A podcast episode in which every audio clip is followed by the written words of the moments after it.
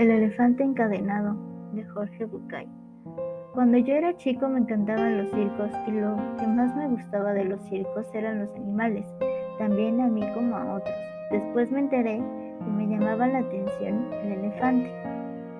Durante la función, la enorme bestia hacía despliegue de su peso, tamaño y fuerza descomunal, pero después de su actuación, hasta un rato antes de volver al escenario, el elefante quedaba sujeto solamente por una cadena que presionaba una de sus patas a una pequeña estaca clavada en el suelo.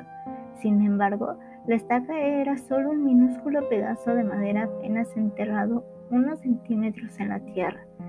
Y aunque la cadena era gruesa y poderosa, me parecía obvio que ese animal era capaz de arrancar un árbol de cuajo con su propia fuerza.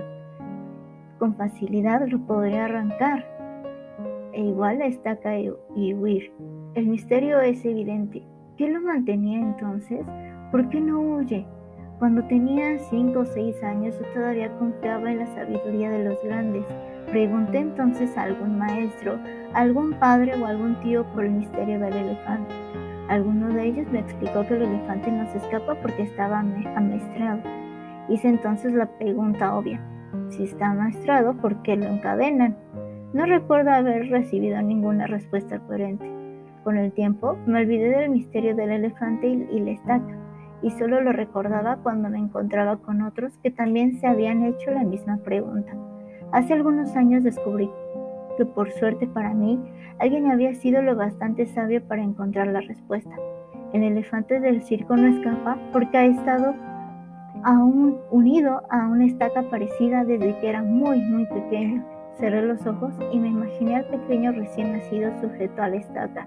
Estoy seguro de que en aquel momento el elefantito empujó, tiró, sudó, tratando de soltarse y a pesar de todo su esfuerzo, no pudo. La estaca era ciertamente muy fuerte para él.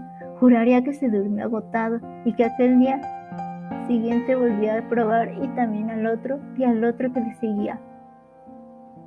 Hasta que un día un terrible día para su historia, el animal aceptó su impotencia y se resignó a su destino. Este elefante enorme y poderoso que vemos en el circo no se escapa porque cree pobremente que no puede. Él tiene registro y recuerdo de su impotencia, de aquella impotencia que sintió poco después de nacer. Y lo peor es que jamás se ha vuelto a cuestionar seriamente ese registro. Jamás jamás intentó poner a prueba su fuerza otra vez.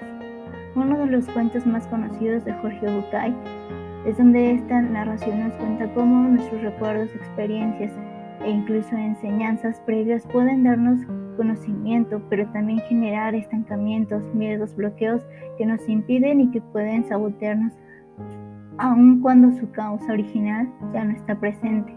La narración nos empuja a seguir intentando de ponernos a prueba a pesar de que lo que hayamos vivido pueda habernos hecho creer que no podemos hacerlo aún todavía.